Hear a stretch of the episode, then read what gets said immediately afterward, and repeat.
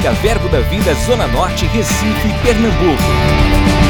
Você vai ouvir agora uma mensagem da Palavra de Deus que vai impactar sua vida.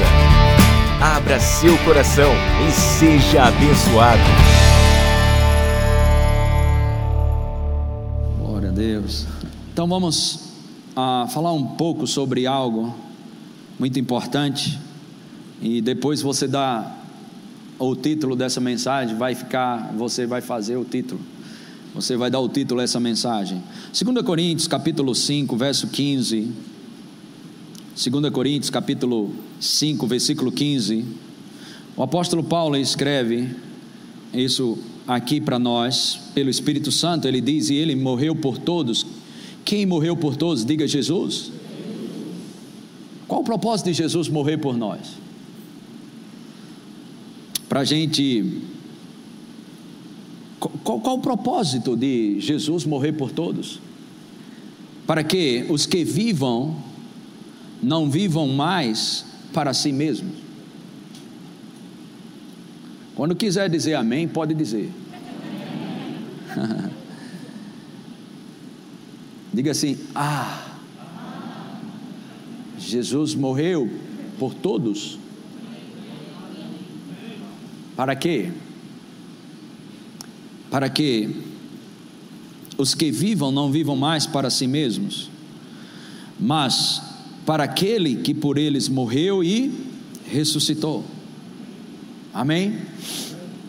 Agora, a ênfase não seria esse versículo, mas o próximo versículo é que eu quero trazer uma ênfase e a gente vai dar uma passeada nas Escrituras. Quantos gostam de ir passear na Bíblia?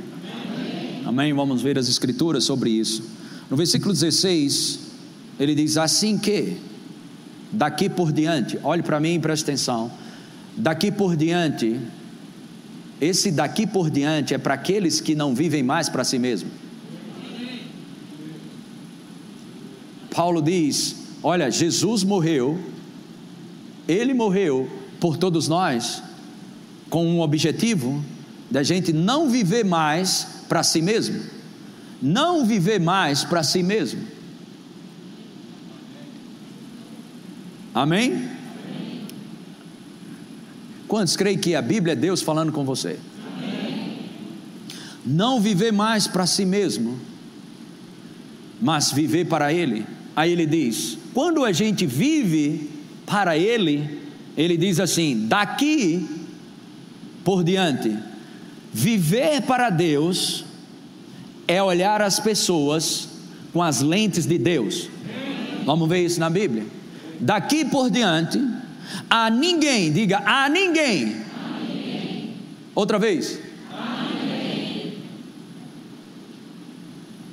Conhecemos segundo a carne. Por favor, a mídia coloque na nova versão internacional. Vamos dar uma trazer uma linguagem mais contemporânea de modo que de agora em diante, diga de agora em diante, a ninguém, diga a ninguém, a ninguém, mais consideramos do ponto de vista humano. Diga eu não posso, diga eu vivo, para ele, portanto, portanto eu não posso mais olhar para ninguém do ponto de vista humano. Agora coloque na nova tradução da linguagem de hoje. Por isso, daqui em diante, não vamos mais usar o que? Diga eu não posso olhar mais para as pessoas usando regras humanas quando julgamos alguém. Baixou? É para ser mais alto esse. Por isso, daqui em diante, não vamos mais usar regras humanas quando julgamos alguém. É por isso que quando a gente vive para Ele, a gente vai querer ouvir Ele, pensar como Ele pensa, para poder amar como Ele ama. Porque Deus vê valores aonde o homem só vê defeito. Amém, irmãos? Diga louvado seja Deus. 1 Coríntios capítulo 12, versículo 1, Paulo fala algo muito importante acerca das coisas sobrenaturais. Em 1 Coríntios capítulo 12, versículo 1, Paulo diz eu, a respeito dos dons espirituais. Essa, essa palavra aqui, ah, essa palavra aqui, dons, é coisas espirituais, sobrenatural. Não é necessariamente os dons ou as manifestações do Espírito. Amém? Paulo diz: concernente ao mundo espiritual ou às coisas espirituais, não quero que vocês sejam ignorantes. E Paulo começa a, ensinar as manifestações do Espírito, do Espírito de Deus. Aleluia. Só que no último versículo do capítulo 2, do capítulo 12, ele fala algo poderoso aqui. Ele dá uma aula para ensinar coisas espirituais, manifestações do Espírito. E ensina o capítulo 12. Mas antes de terminar o capítulo 12, o último versículo, o versículo 31, 1 Coríntios, capítulo 12, verso 31, ele diz: Entretanto, procurai com zelo os melhores dons. E eu passo a mostrar, mostrar-vos ainda um caminho sobremodo excelente. Diga Paulo, diga pelo Espírito Santo. Ele apresenta o reino do Espírito, as manifestações do Espírito Santo. Diga aí depois, apresenta o caminho para as coisas espirituais. Você não será bem sucedido espiritualmente se você não andar em amor. Eu vou repetir de novo porque você gostou. Nós, eu e você, não seremos bem sucedidos de maneira nenhuma se não andarmos em amor. Qual foi, qual foi o estilo de vida que Deus ordenou e não sugeriu para mim para você para viver? Que estilo de vida foi esse? Só um? O Zé, o, tudinho fazer o rema de novo, viu? fazer a escola bíblica de novo. Diga viver, viver. Pela, fé. pela fé. Mas você não pode viver pela fé se não viver em amor. Por quê? Porque a fé opera pelo amor. O motor da fé é o amor. Amém? Glória a Deus. Quatro vezes. Abacuque, Romanos, Gálatas e Hebreus. O justo viverá pela fé. Mas a fé, ela opera pelo amor. Amém? Vamos ver Gálatas, acho que é 5, 6 ou 6 e 5. Coloca Gálatas 5, 6, é isso. Porque em Cristo Jesus nem a circuncisão nem a incircuncisão tem valor algum, mas o que? A fé que atua pelo amor. Diga, a fé bíblica, ela opera através do amor. Diga, pelo amor. Agora, Paulo diz: Vou mostrar a vocês o caminho sobre modo excelente. Então vamos dar uma olhada lá, 1 Coríntios capítulo 13, nós costumamos chamar o caminho do amor. 1 Coríntios capítulo 13, verso 1, pode colocar. Ainda que eu fale as línguas dos homens e dos anjos, se não tiver amor, serei como bronze que soa, ou como símbolo que retine. Verso 2: Ainda que eu tenha o dom de profetizar e conheça todos os mistérios e toda a ciência, ainda que eu tenha tamanha fé, a ponto de transportar montes, se não tiver amor, hã? Deus não sugeriu você andar pela fé, Ele ordenou: o meu justo viverá pela fé, mas você não vai viver pela fé se você não andar em amor. Esse é o caminho sobremodo excelente. Olhe para alguém do lado disfarçadamente e diga: Tu é amoroso demais. Faça assim, ô oh, glória agora, vá. Vamos lá, menino, vamos lá, vamos esquentar esse negócio aqui, bora lá. Coloca o texto, ô oh, glória. Verso 3, aleluia. Alguém está pensando, não sei para que, que eu vim para esse culto, mas você está aqui, Jesus vai te pegar, viu? E ainda que eu distribua todos os meus bens, sabe que tem pessoas que distribuem os bens para aliviar a consciência de pecado? Entre os pobres, e ainda que entregue o meu próprio corpo para ser queimado, se não tiver amor, nada disso me aproveitará. Versículo 4: O amor é paciente. Faça assim. pense, faça assim, pense numa paciência.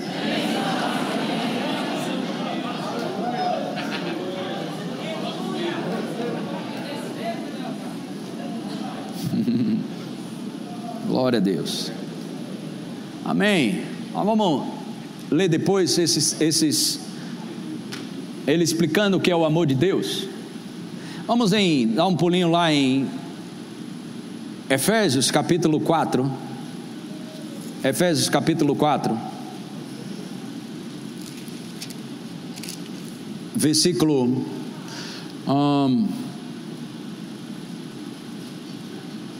31. Longe de vós o que? Diga longe. Longe, diga. O que? Toda amargura. Eu tenho dito que a amargura, que é a mesma coisa de ofensa, é o assassino do propósito de Deus para a vida das pessoas. A maioria das pessoas que saíram do propósito de Deus, a maioria, eu não vou dizer 100%, mas a maioria que abandonou o propósito de Deus para a vida dele, foi por causa de ressentimento, amargura, ofensa. A ofensa é um assassino do propósito de Deus para a vida de uma pessoa. Longe, irmão, longe dessa desgraça chamada amargura, ressentimento, ofensa é um assassino, irmãos. Tantos homens e mulheres de Deus com potencial grande, filhos de Deus amados, mas ressentido, amargurado, ofendido. Isso assassina o seu propósito. Isso é suave. E o pior que nem sabe que está amargurado ou ressentido e tentas fazer uma capa de humildade em cima disso. Mas longe de vós.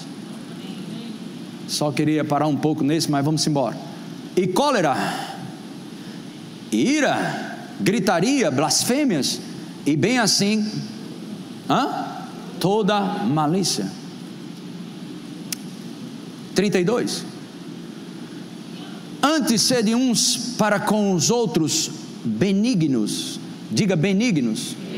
Essa palavra aqui, benigno, é servir. Servir. A palavra grega para essa palavra benigno aqui é servir. Sede uns para com os outros. Disposição para servir o seu irmão.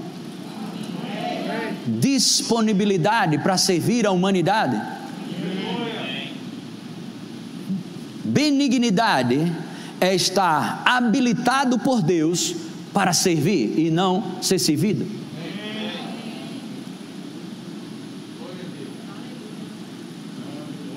Sempre pronto para servir. Mas coloque lá de novo. Compassivos, perdoando-vos uns aos outros. Ah, alguns Bem, alguns anos atrás, minha mãe ainda era viva.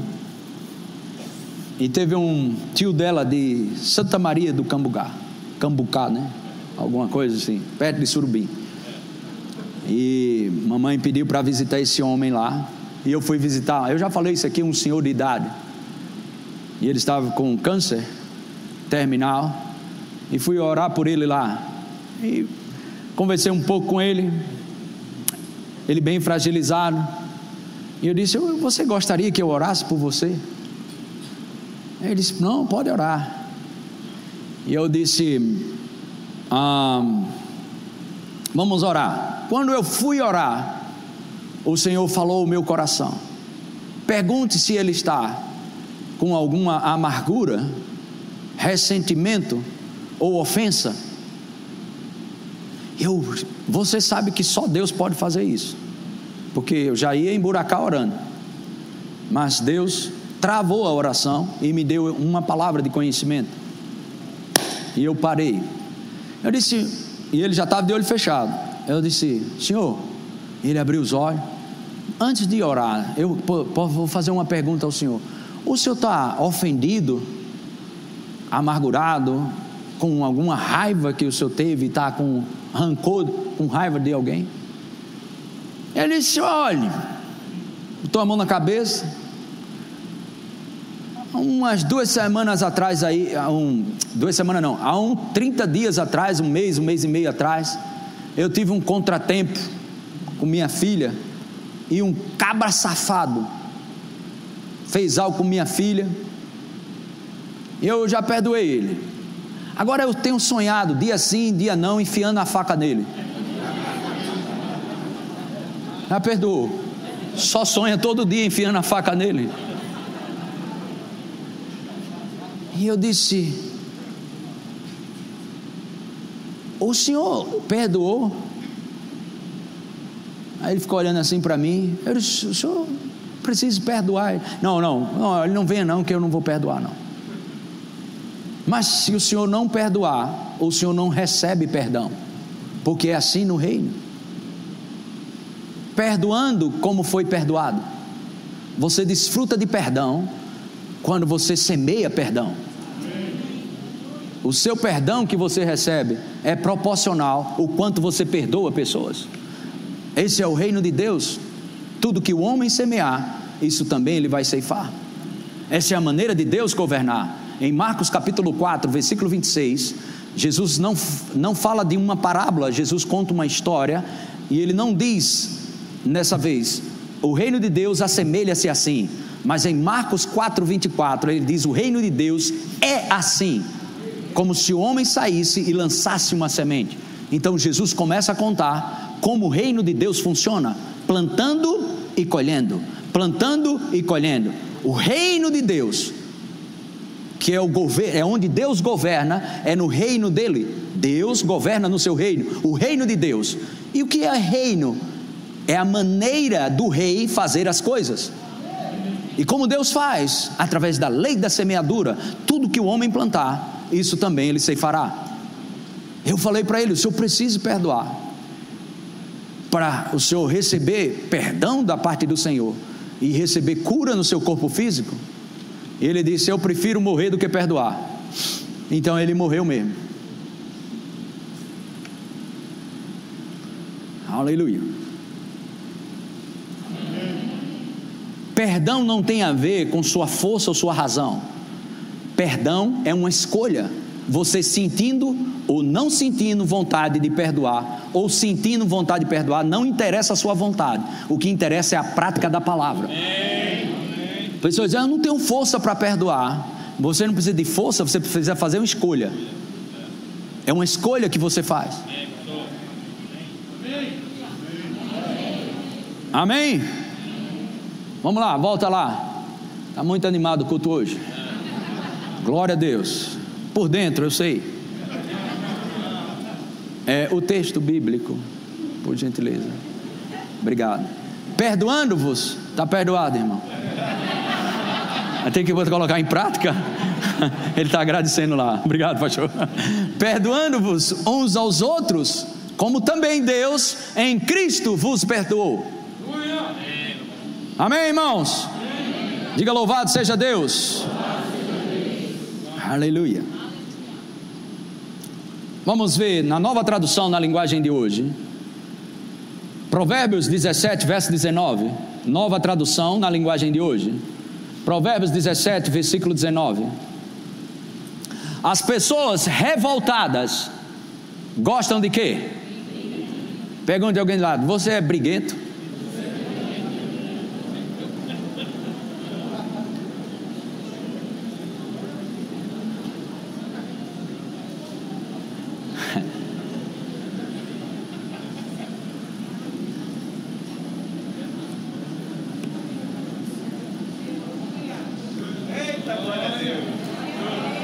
Tem gente que você não precisa nem perguntar se é briguento.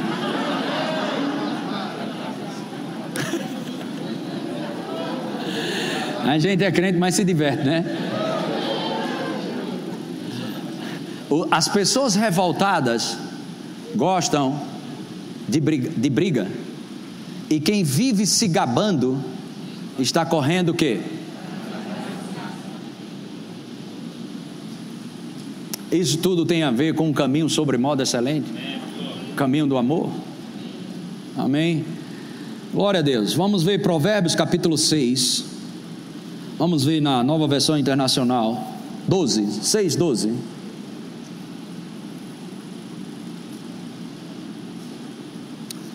Diz: O perverso não tem caráter, anda de um lado para o outro, dizendo coisas maldosas. Pode continuar. Pisca o olho, arrasta os pés e faz sinais com os dedos. Próximo. Tem no coração o propósito de enganar. Planeja sempre o mal e semeia o que?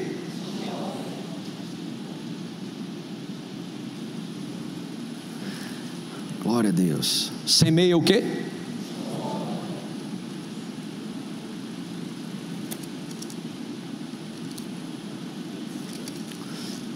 Deus.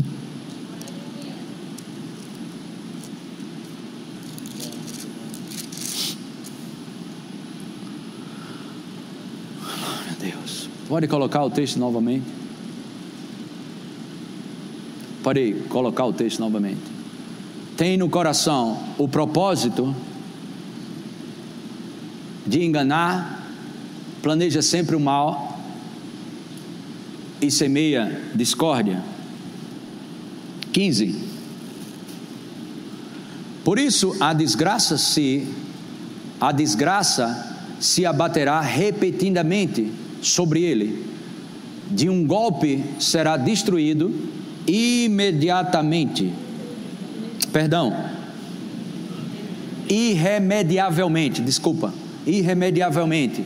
Agora vamos ler em outra versão, nova tradução na linguagem de hoje. Poder de Deus sobre nossas vidas hoje. Não, volta lá do 12, vamos começar lá do 12. Está muito bom, o pessoal está gostando demais.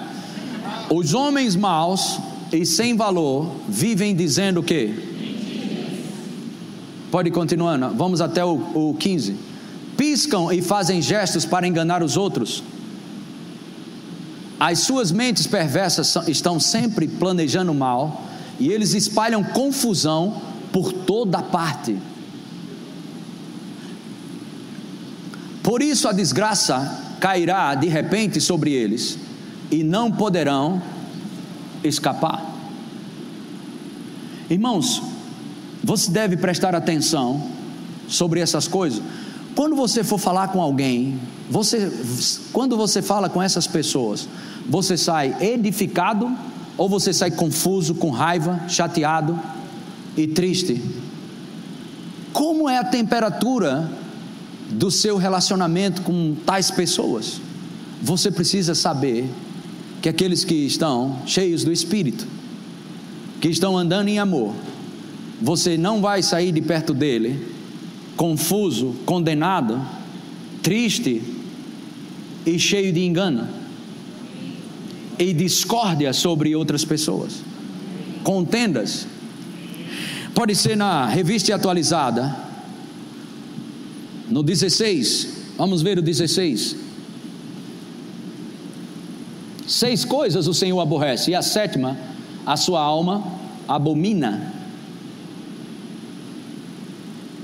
Ódio, Deus tem ódio disso. A sétima.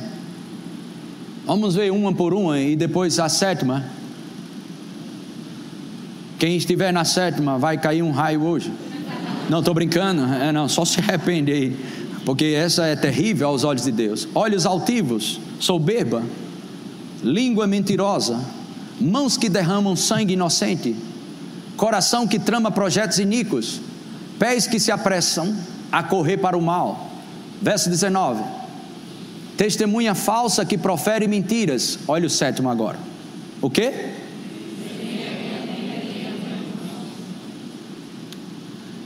Isso significa que eu e você devemos vigiar a nossa boca para quando você se dirigir ao seu irmão em Cristo, principalmente quando ele não estiver presente. Essa de semear contenda entre os irmãos, Deus abomina isso, abomina isso aí. Detesta, odeia quem semeia contenda entre os irmãos.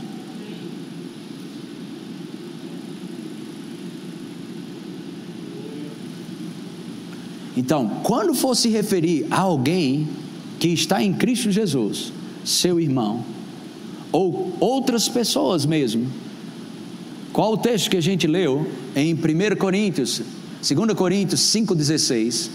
Paulo, pelo Espírito Santo, diz: Olha, daqui por diante, se você vive para Ele, daqui por diante, não usamos mais regras humanas para julgar as pessoas.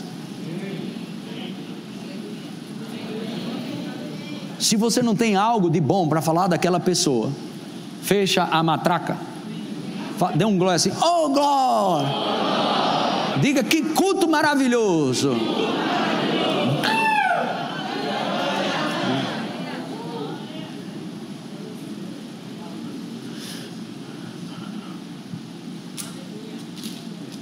Amém. Amém.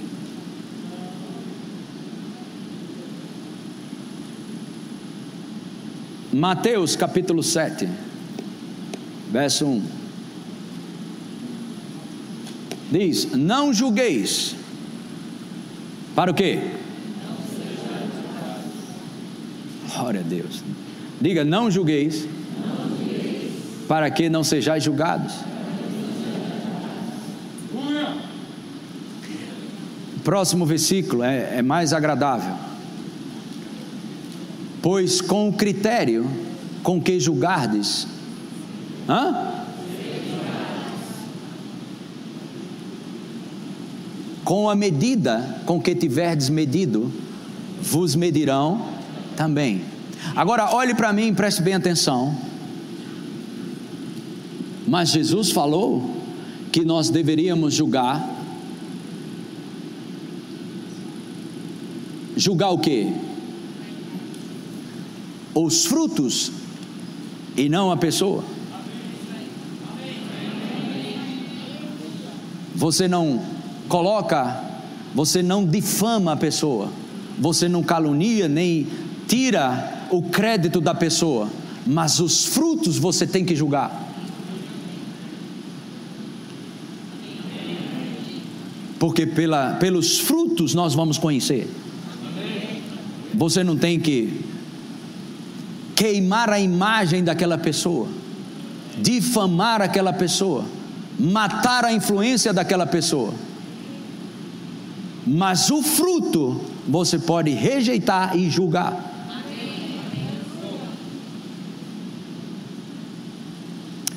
Agora, o critério que você usa para com o próximo, esse mesmo critério vai ser usado com você.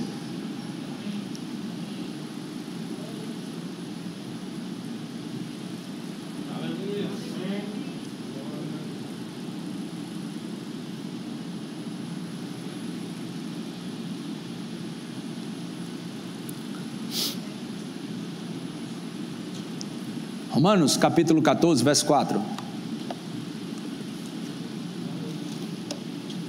Quem és tu que julgas o servo alheio? Para o seu próprio Senhor está em pé ou cair, mas estará em pé, porque o Senhor é poderoso para o quê? Verso 10 um faz diferença entre dia e dia, outro julga iguais todos, todos os dias. Cada um tem a opinião bem definida em sua própria mente. Amém? Glória a Deus. Mateus capítulo 5, verso 7. Mateus capítulo 5, versículo 7. Bem-aventurados, mais do que feliz. O que, quem é? Hã? Os misericordiosos. Por quê? Você não vai conseguir alcançar misericórdia se você não for misericordioso. Lembra disso, lembra disso. E vez por outra nós vamos falar tudo de novo. Não esqueça disso. Quantos acreditam aqui que até a volta de Jesus vão precisar de misericórdia? Mas você não vai alcançar se você não usar de misericórdia com as pessoas.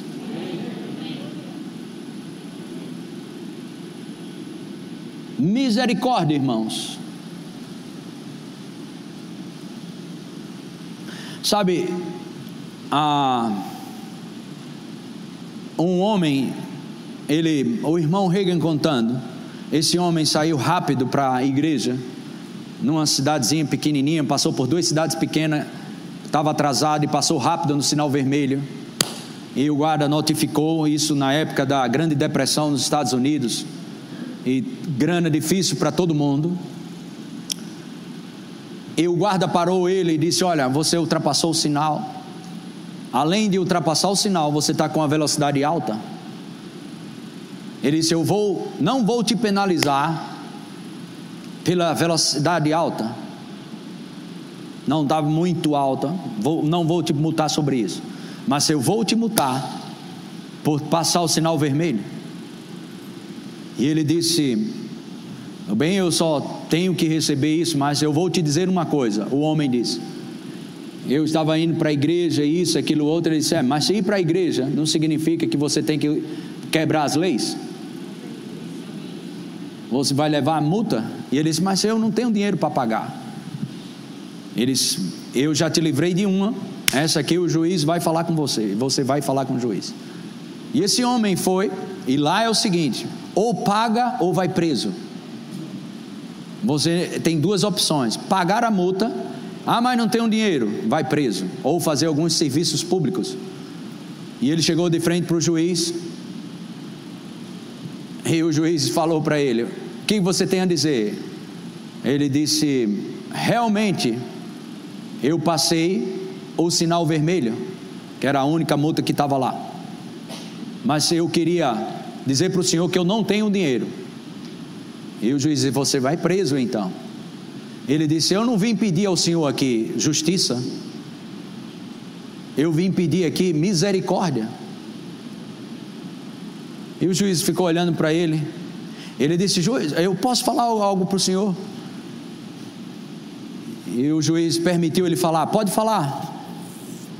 Ele disse: O senhor conhece a Bíblia? O rapaz, ele disse: Conheço. Esse, na Bíblia tem uma passagem onde uma mulher ela é pega em flagrante. Fla... Isso. Pegou ela no ato de adultério e levaram para Jesus. E Jesus teve misericórdia, falando para o juiz e livrou aquela mulher. Jesus não fez justiça, porque a justiça da lei, ela seria apedrejada, mas ele teve misericórdia daquela mulher. Então, o Senhor, eu não estou lhe pedindo para o Senhor fazer justiça comigo, porque se o Senhor fizer justiça, eu vou para a cadeia, eu não tenho dinheiro. Eu vim pedir ao Senhor misericórdia. E o juiz disse: Isso está na Bíblia mesmo? e ele tinha um Novo Testamento, mostrou a escritura para o juiz. E o juiz leu a escritura mesmo, e disse: Olha, está na Bíblia. Rapaz, eu vou falar isso na escola dominical, domingo que vem, o juiz. E o irmão Reagan fala: Como o homem é professor da escola dominical, não sabe nem que essa história está na Bíblia.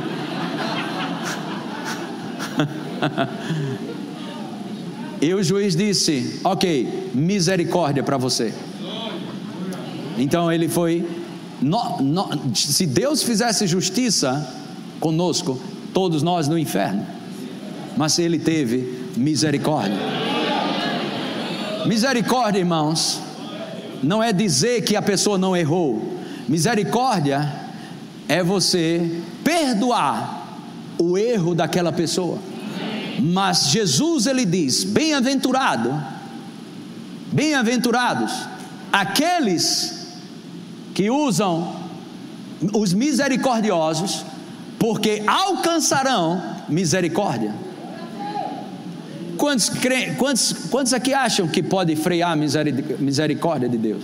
Você pode parar a misericórdia de Deus? Pode ou não? A Bíblia diz isso. Tiago capítulo 4, verso 11. Perdão, Tiago capítulo 2, versículo 12. Coloca aí. Tiago 2, 12. Falai de tal maneira e de tal maneira procedei, como aqueles que hão de ser julgados pela lei da liberdade. Verso 13. Porque o juízo, juízo, diga juízo, é sem misericórdia. Juízo sem misericórdia. Para quem? Para com aquele que não usou de misericórdia. Mas o Senhor deixa claro na Sua palavra que o interesse de Deus é a misericórdia triunfar sobre o juízo. Diga, Deus sempre tem a misericórdia em primeiro lugar. Diga, Ele é o Deus da misericórdia de misericórdias, Paulo fala no plural, em 2 Coríntios, capítulo 3, verso 1. Pai das misericórdias, sempre Deus quer misericórdia, mas Paulo diz: olha só, para aquele que não usa de misericórdia, primeiro vai vir um juízo, ou melhor, o juízo vai vir e não misericórdia. Então, se você quiser misericórdia, alcançar misericórdia, seja misericordioso.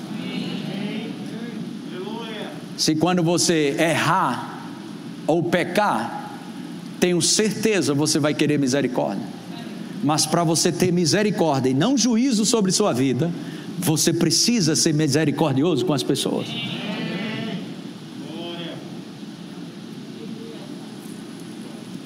Aleluia. Amém. O louvor pode subir aqui. Vamos ler no, no slide, 1 Coríntios, capítulo 13, a partir do versículo 4. Na amplificada, nós vamos projetar aqui. A amplificada ela só tem em inglês. Nós, e eu, com meu inglês, eu traduzi tudo. Estou brincando. Foi não, irmão. Estou brincando. Então vamos ver aqui juntos, amém? O amor perdura muito tempo. E é paciente e o que? O amor nunca é o que? Vou fazer essa pergunta aqui de novo. Quem já teve inveja aqui? O que não levantou a mão vai levantar agora. Os mentirosos agora. Todo mundo tem inveja, irmão todo mundo. Ô bicho desgraçado, essa coisa de inveja. Mas sabe como é que você se. Pastor, como é que eu me livro desse negócio de inveja? Celebra a promoção do teu irmão. Preste atenção sobre isso. Tua promoção será proporcional ao quanto você celebra a promoção do seu irmão. Vou melhorar. Tua prosperidade será estabelecida o quanto você celebra a prosperidade do seu irmão. É a mesma medida. Amém? O amor nunca é invejoso, nem ferve em ciúmes, não se ufana, não se ensoberbece, não se exibe com altivez. Continua. Chico, pode passar o próximo slide. Não é orgulhoso, arrogante, inchado de soberba, não é grosseiro, nem se comporta de modo inconveniente. Ou seja, não é enxerido. A gente aqui do Nordeste. O amor, o amor de Deus em nós não insiste nos seus próprios direitos, nem na sua própria vontade, porque não é egoísta, não se exaspera, não se, não se queixa, não se ressente, Não leva em conta o mal feito contra ele, não presta atenção a uma injustiça por ele sofrida. Verso 6. Não se alegra com a injustiça e, e a iniquidade, mas regozija-se, regozija, mas se regozija quando a justiça e a verdade prevalecem. O amor aguenta todas as coisas que possam surgir, sempre está disposto a acreditar o melhor a respeito de todas as pessoas.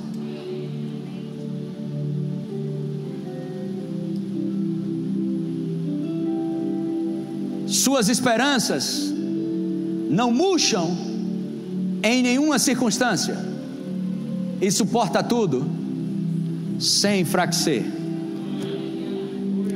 Tem mais? Tem oito? Tem oito, né? O amor jamais acaba, não se esgota, não fica obsoleto, nem chega ao fim. Quanto à profecia, o dom de interpretação, a vontade e o propósito divinos será cumprido e desaparecerá. Quantas línguas serão destruídas e cessarão. Quanto ao conhecimento passará, perderá seu valor, porque a verdade, a verdade divina tomará o seu lugar. Mas o amor jamais acaba. Pai, no nome de Jesus, eu te dou graças pela vida de cada mulher, homem de Deus, adolescente e jovem, que estejam aqui, Pai, nesse momento. Nós cremos, Pai, na revelação do Teu amor para as nossas vidas.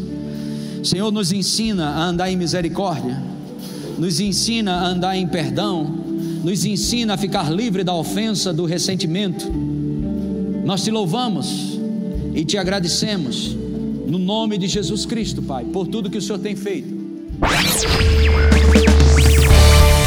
Adquira já em nossa livraria CDs, DVDs, livros, camisetas e muito mais. Entre em contato pelo telefone 81 30 31 5554 ou acesse nosso site verbozonanorte.com.br.